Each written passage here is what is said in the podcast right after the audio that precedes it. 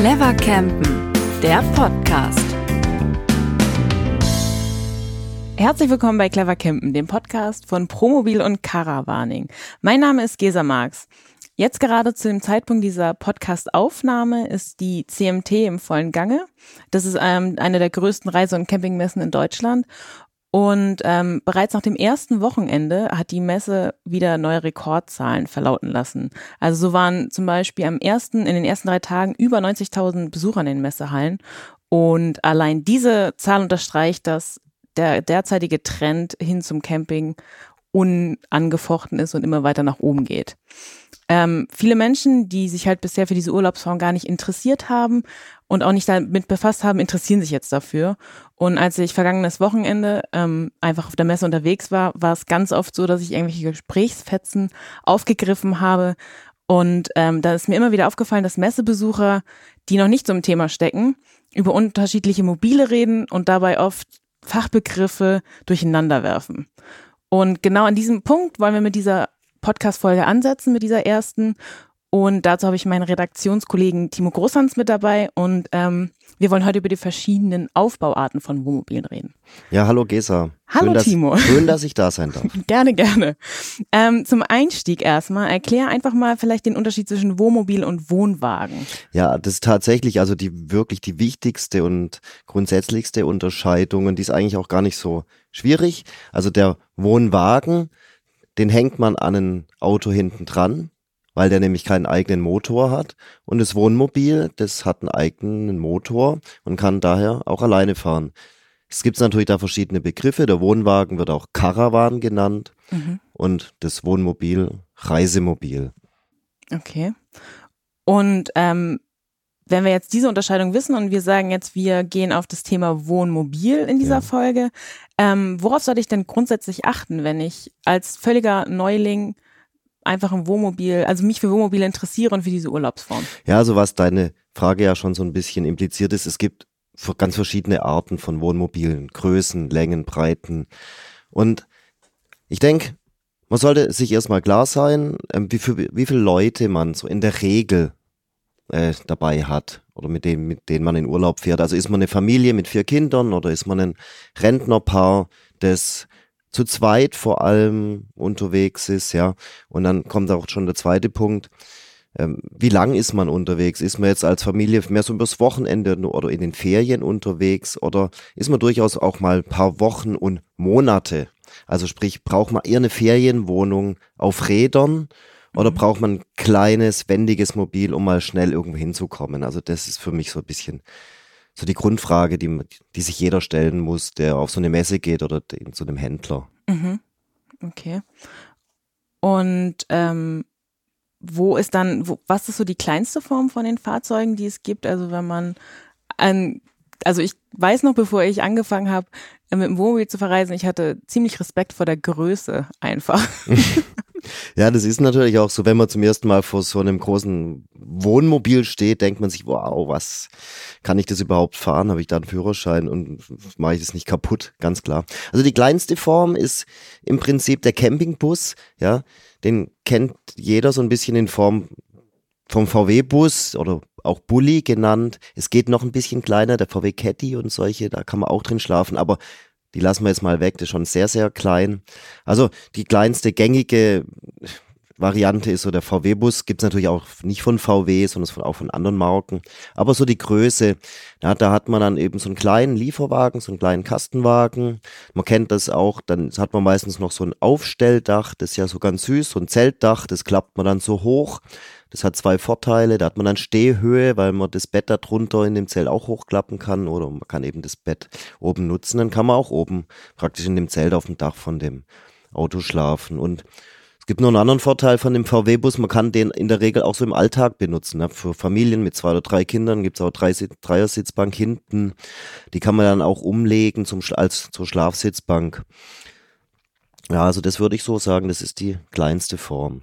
Okay, und ähm, gerade mit der Stehhöhe, also das bedeutet auch, dass man das sehr gut als Alltagsfahrzeug einfach nutzen kann. Also kann man, gibt es Leute, die die Fahrzeuge auch als, als einziges Fahrzeug haben oder wie funktioniert das in der Also in der Größe. Größe, was so diese Bullis angeht, da gibt's tatsächlich Leute, die den als Erstfahrzeug haben. Zum Beispiel auch Multivan gibt's auch, da dann keine Campingmöbel, aber eine Schlafsitzbank und so ein Schlafdach oben. Ja, da kann man dann im Alltag mit rumfahren, einkaufen, die Kinder zum Kindergarten bringen oder zur Schule und wieder abholen oder als Büromobil benutzen. Keine Frage. Und. Was steckt da dann noch drin? Also du hast jetzt von dem Dach Mhm. erzählt und von der Schlafsitzbank und ähm, was bietet das Fahrzeug dann in der Regel noch? Also da gibt's natürlich auch alle Varianten von gar nichts bis Möbel oder eine Kühlbox, also ein kleiner Kühlschrank, ein kleines Waschbecken vielleicht, also eher ein Spülbecken, ja, und Kocher. Also sprich alles, was man braucht, so zum Campen und zum Leben. Was oft fehlt, ist dann halt das Bad, beziehungsweise die Dusche, weil dafür ist einfach kein Platz in so einem kompakten Fahrzeug. Okay, und dann, ähm, also nur nochmal, um das äh, zusammenzufassen, was, wem würdest du diese Fahrzeuggröße empfehlen oder für, an wen richtet die sich? Also kann man so natürlich immer ganz schwer sagen, weil es, äh, das Interesse gibt's in allen Gruppen und allen Zielgruppen, aber natürlich sind junge Leute, die noch ein bisschen beweglich sind, eher in einem VW-Bus gut aufgehoben, vor allem oder Leute, die einfach noch im Berufsleben stehen und das Auto auch äh, zum Nicht-Campen noch einsetzen möchten. Leute, die an Orte kommen wollen, zum Beispiel an irgendwelche Strände in Sardinien, wo man nur mit so einem kleinen, wendigen Auto hinkommt. Leute, die überhaupt gar keine Lust haben, mit so großen Autos rumzufahren, die die vielleicht auch frei stehen wollen, die vielleicht auch mal so, nur so halblegal in der Stadt irgendwie übernachten möchten, unauffällig, die nicht entdeckt werden wollen. An all die richtet, sie, richtet sich eigentlich so, ein, so eine, so die Bulli-Form. Okay, weil du hast gerade freistehen gesagt. Das ist ja eigentlich auch so ein bisschen, also glaube nicht, dass es jeder kennt. Was, ist, was bedeutet das? Also freistehen heißt einfach nicht auf einem Campingplatz oder auf einem vorgesehenen, für, zum Camping vorge, vorgesehenen Platz, also Stellplatz nennt man das auch, gibt's auch noch. Äh, ja, also freistehen heißt halt irgendwo stehen. Das ist in Deutschland mit Einschränkung auch erlaubt. In anderen Ländern Europas sieht es immer ein bisschen anders aus. Da muss man je nach Land gucken. Okay, also quasi einfach parken und dann Parken und parken und, übernachten. schlafen. Okay. Alles klar. Ähm, du hast jetzt gerade eben das mit dem Bad angesprochen oder dass da halt oft keine Dusche mit dabei ist. Hm. Ähm, in welcher Größe fängt denn das dann an, dass man, weil das kennt man ja, dass da eigentlich Klos mit dabei sind. Ja, sag, ja, das Wohnklo sagt man ja auch despektierlich zum Wohnmobil. Ja, es gibt's aber eigentlich gar nichts zu lachen, weil jeder muss und wenn es dabei ist, umso besser. Und dabei ist es dann, die nächste Kategorie ist dann der, wir nennen das Kastenwagen mit Bad. Ja, das ist auch, oder Campingbus mit Bad, das ist auch dann die nächst größere Kategorie der Kastenwagen. Also wenn der VW Bus der kleiner ist, ist der nächste zum Beispiel ein Fiat Ducato Lieferwagen, ja, oder ein Mercedes-Benz Sprinter oder sowas. Das sind dann so äh, Lieferwagen, wo das Blech gleitet irgendwie, das kennt man so, der DHL-Bote mit so einem Blechkasten, ja, der da halt vor der Tür steht. Und wenn man da jetzt in so ein Auto keine äh, Pakete transportiert, sondern das Möbel reinbaut, dann hat man so einen Kastenwagen mit Bad. Und da kann man dann, hat man dann permanent Stehhöhe, da muss man auch kein Dach hochklappen oder sonst was, sondern da geht man rein, hat Stehhöhe, kann an der Küche stehen und kann eben auch eine Tür aufmachen und hinter der Tür ist dann ein Bad mit einer kleinen Toilette und einer Möglichkeit, sich zu waschen und wer will auch zu duschen. Okay, und wie ist das mit dem Führerschein? Weil, also ich habe ja zum Beispiel diesen B-Führerschein und also einen Bulli kann ich definitiv fahren. Ja. Wie ist es da bei den Gewichten bei den in dieser Kategorie? Ja, da sind wir eigentlich noch auf der sicheren Seite, weil du kann, darfst ja bis dreieinhalb Tonnen Mhm. fahren. Und die allermeisten Kasten, also weil, um das vielleicht kurzer Exkurs, alle, die vor 1999 ihren Führerschein gemacht haben, die dürfen bis siebeneinhalb Tonnen zulässigem Gesamtgewicht, also nicht tatsächlichem Gewicht, sondern das maximal zulässigen Gesamtgewicht fahren. Und alle Menschen, die nach 1999 oder ab 9 1999 einen Führerschein gemacht haben, die dürfen halt eben nur, sagen wir mal, mit der, mit dem klassischen Führerschein nur bis dreieinhalb Tonnen fahren. Da müsste man dann weitere Führerscheinausbildungen machen, aber da, das machen, ist natürlich ein Aufwand, den scheuen viele. Okay, und also Kastenwagen sind eigentlich in der Regel immer damit In der Regel, drin. es gibt natürlich die, die Möglichkeit, einen, ich sag mal, einen Mercedes Sprinter mit Allrad und einem großen Motor, das was, das wiegt ja dann alles, ja, da macht es dann Sinn, den vielleicht Da reichen dann die dreieinhalb Tonnen nicht mehr, da muss man auf höhere Tonnagen gehen. Aber das ist doch eher so ein bisschen so eine Randerscheinung. In der Regel Kastenwagen mit oder ohne Bad, dreieinhalb Tonnen passt für, für ah, Führerschein. Okay. Und ähm, jetzt in dem Kastenwagen selbst, also wenn ich da jetzt so ein, du hast gesagt Fiat Ducato Größe, wie sieht so ein klassischer Kastenwagenausbau aus? Also was ist da der Unterschied zum Beispiel auch zum Bulli? Zum Bulli. Also klar, das Bad hast du schon erwähnt. Ja gut, äh, das, der ganz große Unterschied ist, dass beim Bulli muss man das Bett unten erstmal bauen. Ja, dann ist die, die Rücksitzbank, die klappt man dann um zu einem Bett. Und in den Kastenwagenausbauten ist das Bett und also das Bett eigentlich schon ist gebaut und permanent auch irgendwie verfügbar. Gibt es dann das Bett entweder quer oder längs, gibt es alle möglichen Varianten. Also das, das ist ein großer Unterschied, das Bad hast du angesprochen. Und ansonsten sind die Autos natürlich in der Regel etwas länger, ja, da ist der kleinste gängige Kastenwagen, beginnt da, wo der lange VW-Bus aufhört, nämlich bei 5,40 Meter ungefähr. Und, und dann gibt es in der Regel so drei Größen, kurz, mittel, lang. Und das sind 45, 6 Meter, 6,40, wenn wir jetzt am Beispiel Fiat bleiben, der da meist oder Citroën meist verkaufte der Typ ist an Basisfahrzeug. Und an was, wenn wir jetzt wieder bei Zielgruppen sind, in Anführungsstrichen, an wen richtet sich Kastenwagen oder für wen sind Kastenwagen besonders geeignet? Tja, das ist, da muss, da kann man ganz einfach sagen, für fast alle. Das sieht man einfach auch daran, dass sich mittlerweile der Marktanteil der Kastenwagen auf 50 Prozent aller Reisemobile hochgeschwungen hat. Also in den letzten fünf bis zehn Jahren hat sich dieser Trend wahnsinnig entwickelt. Ja. Es gibt einfach diese, der Vorteil von so einem Kastenwagen ist, er ist relativ kompakt noch, ja, er ist relativ schmal, schmaler als, kommen wir gleich dazu, sogenannte aufgebaute Reisemobile. Er ist in der Regel mit sechs Metern noch irgendwie parkbar, auch auf dem Supermarktparkplatz. Er ist vielleicht auch noch irgendwo im, während man das Auto nicht nutzt, auf einer Straße oder auf einem Parkplatz abstellbar. Ja, und viele Leute, die einfach früher große Reisemobile gefahren sind, die wollen wieder ein bisschen kompakter werden, auch im Urlaubsort, gehen zurück zum Kastenwagen. Ja, und auch bei den jüngeren Leuten oder sehr aktive Leute, die vielleicht auch viel Equipment dabei haben, da ist der Kastenwagen doch auch flexibel, was so Zuladung angeht, mit Fahrrädern, mit Kletterequipment, mit dem Gleitschirm, all, all die Dinge, die die Leute halt so betreiben da. Mhm. Und ähm, ja, also du hast jetzt gerade gesagt, dass es der Unterschied zu einem, also zu einem aufgebauten Wohnmobil, beziehungsweise das ist auch wieder das Wort genannt, aufgebaut, da sind wir jo. schon wieder beim nächsten so Fachbegriff. das ist, äh, glaube ich, für Leute, die nicht so im Thema stecken, relativ ähm, verwirrend oder schnell verwirrend. Aber was, das lösen wir. Das lösen wir, wunderbar. Ja. Ähm, dann sag doch mal, was, was bedeutet aufgebaut? So, also bei den, das aufgebaute Reisemobil ist ähm, da soll, also wenn der Kast, beim Kastenwagen ist es ja so, da wird das, das Blechgleit, die, die Blechkarosserie des Lieferwagen wird da, bleibt bestehen und die Möbel kommen in den Lieferwagen hinein. Und beim aufgebauten Reisemobil nimmt man, wird, gibt es keinen Blechaufbau, sondern da wird der Aufbau vom Reisemobilhersteller selber gemacht. Das sind dann so Aluminium, Kunst, äh, Schaumstoffwände, so kommen Sandwich-Aufbauten nennt man das. Da kommt erst so eine Schicht Aluminium, dann kommt irgendwie ein bisschen Styropor und dann vielleicht nochmal eine, eine dritte Schicht oder Aluminium und daraus entstehen Wände und Dächer oder GFK. Und das hat den Vorteil, dass man einfach zum Beispiel deutlich breiter werden kann, als das Basisfahrzeug von Haus aus ist. Mhm. Und äh, was gibt's da? Gibt's da dann auch noch verschiedene verschiedene Aufbauarten oder weil ja. es gibt ja, also man sieht ja natürlich diese weißen Schuhkartons auf ja. den Straßen. Und man sieht äh, natürlich auch welche mit so anderen, also auch andere Fahrzeuge einfach. Also es geht, man kann eigentlich unterscheiden zwischen zwei Aufbauformen. Das ist der teilintegrierte, der auch den und, und, der, und der integrierte. Ja. Weiter, weitere zwei Fachbegriffe. Genau. Und da gibt es natürlich noch Unter- und Überkategorien dazu.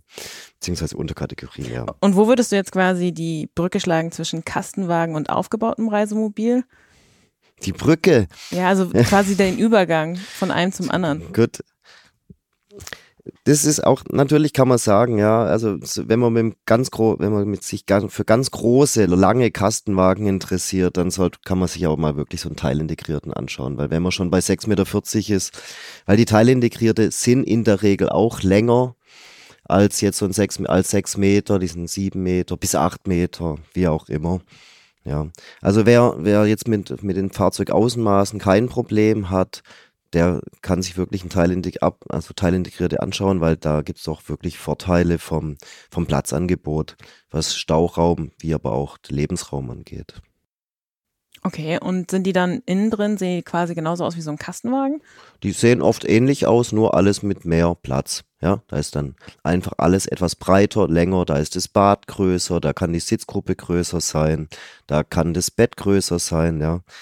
Ähm, da ist einfach die Vielfalt der sogenannten Grundrisse, wie man das ja, wenn man so das Interieur äh, von so einem Reisemobil nennt, wie das angeordnet ist. Äh, dies, also diese Grundrissvielfalt ist einfach enorm groß und da kann jeder glücklich werden. Okay, und ähm, was würdest du da, was sind da die Vor- und Nachteile an dem Teilintegrierten jetzt konkret? Also, ein Teilintegrierte hat meist eine riesige Heckgarage. Das ist was, äh, was viele Leute schätzen. Da kann man ins Fahrzeug sehr einfach, ähm, und zwar nicht in den Innenraum, sondern in eine Garage, zum Beispiel ein Fahrräder reinstellen oder anderes, was man halt so mitnehmen möchte. Die sind dann auch geschützt vor Wetter, Regen, Spritzwasser, wie auch immer. Und eben auch vor, vor Diebstahl zum Teil halt, solange, soweit es möglich ist. Und ein anderer großer Vorteil ist, dass es bei den Teilintegrierten oft die Möglichkeit gibt, einfach auch mehr als zwei feste Schlafplätze zu haben. Also bis zu vier Schlafplätze ist das sehr oft verwirklichbar. Und wo sind dann die anderen zwei? Die anderen zwei. Also wenn die ersten zwei hinten sind im Heck, dann sind die anderen beiden meistens vorne. Ja, und da gab es früher, gab es oder das gibt's immer noch, aber das hat halt heute kaum mehr eine Marktrelevanz, den sogenannten Alkoven. Das Alkovenmobil, das ist dieses Reisemobil, wie man das von dem Piktogramm auf den Schildern am Parkplatz kennt, wo man dann drauf steht, Campen verboten oder eben erlaubt. und das diese Nase über dem Fahrerhaus, Alkoven heißt äh, Bettnische das, den Begriff gibt's schon sehr lange. Und ähm, das, und da kann man dann entweder in dieser Nase vorne drin schlafen, zwei Schlafplätze, aber das, diese Aufbauform des Alkoven, das ist rückgängig, gibt's kaum noch, weil im Teilintegrierten äh, wurde etwas erfunden, das sogenannte Hub-Bett. Das ist ein Bett, ein Doppelbett oder ein Einzelbett, meistens ein Doppelbett, das über der Sitzgruppe an der Decke schwebt und das man per Knopfdruck elektrisch dann bei Bedarf runterlassen kann. Ähm, und Sitzgruppe ist? Ähm die Sitzgruppe ist die Bank und der Tisch.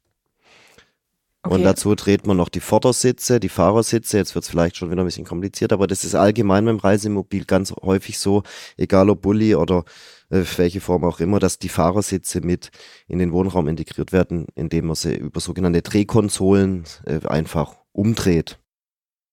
Okay.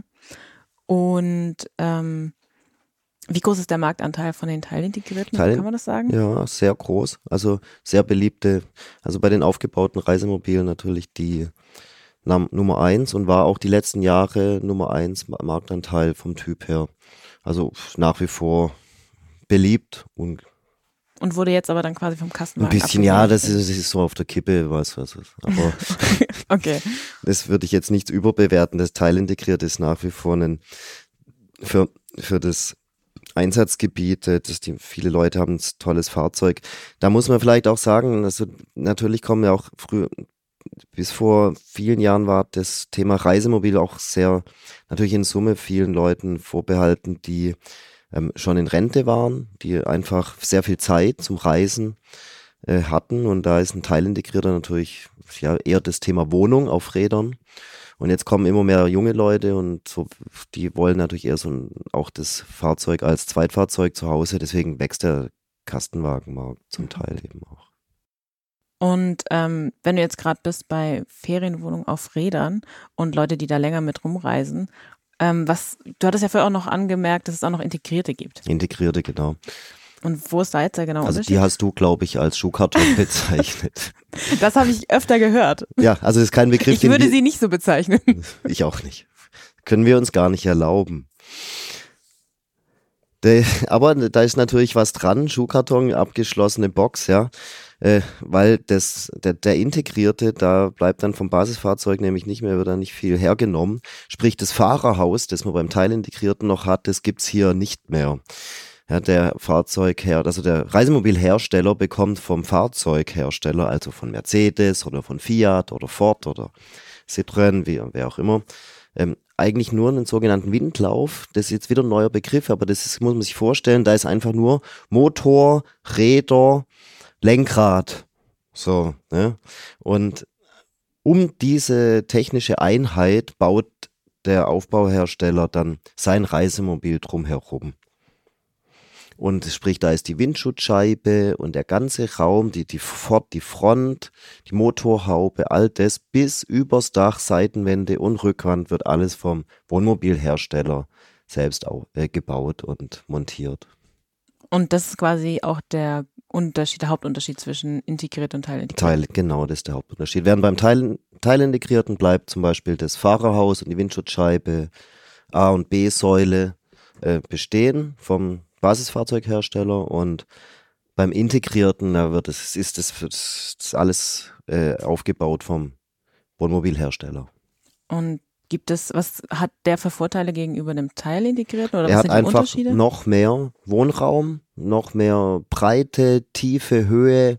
Ja, das, man kann diese Wohnräume auch sehr unterschiedlich gestalten. Und das ist einfach, da ist das Thema, wie du gesagt hast, Wohn, die Wohnung auf Räder wird da, sagen wir mal, am extremsten irgendwie umgesetzt. Und wie ist es da mit dem dreieinhalb, mit der dreieinhalb Tonnen Grenze? Die mich ja ähm, immer betrifft. Ja. Wie du dir denken kannst, wird's da eng. Da, also bei den Integrierten, da, die sind natürlich auch oft ent, entsprechend lang, haben große Motoren, haben gewisse technische Features wie ein Doppelboden, äh, die ein, was alles natürlich irgendwie Gewicht mit, mit sich bringt und wo man dann fahrfertig auch mit 100 Liter Frischwasser an Bord und 100 Liter Diesel und all den Sachen kommt man natürlich schnell über dreieinhalb Tonnen und da macht es einfach Sinn, ähm, einen größeren Führerschein zu haben. Aber theoretisch, also es gibt auch Modelle, die ich Gibt- fahren kann. Gibt es, aber Eher wenig. ist dann halt auch die Frage, ob das noch Spaß macht mit so wenig Zuladung oder permanent an der Zuladungsgrenze rumzudoktern, ja. Wenn du überlegst, dann bist du sel selber wiegst du was, dein Mitfahrer wiegt was und dann möchtest noch zwei Fahrräder mitnehmen, bisschen essen, bisschen trinken. Da kommt man, und wenn du dann mit erwischt wirst von der Polizei, ist das nur Ärger. Ja. In dem Zusammenhang, also was man halt auch immer wieder sieht, sind oder was man hört, sind Luxusliner. Kannst du das auch kurz mal erklären, Liner. was Luxus oder Liner sind? Liner. Weil es sind ja im Grunde sehen sie ja ähnlich aus wie integrierte. sind auch integrierte, nur eben noch größer und, und basieren meistens auf dem LKW-Chassis. Also da ist dann irgendein MAN-Chassis drunter, Motor und äh, Rahmen und Räder und Achsen und die entsprechende Technik. Und es geht dann bis hin zu auch Bustechnik, wo dann der Motor hinten sitzt. Also da ist, äh, sind in den Fantasien vorausgesetzt, der Geldbeutel gibt's ja keine Grenzen gesetzt. Und das sind dann die sogenannten Liner. Das, da, die sind natürlich auch ein bisschen bekannt, weil kennt man die Bilder, da kann dann hinten noch so ein kleiner Fiat 500 in die Heckgarage reinfahren, wenn man vor Ort ist, man dann damit flexibler. Ja, oder zwischen die zwei Achsen vorne und hinten kann da ist dann der Porsche 911er unten drin. Also das gibt's alles, keine Frage. Ich frage mich jetzt nicht nach Marktanteil, aber ein paar hundert, vielleicht tausend Stück in Deutschland werden da schon in Summe gebaut von den Herstellern.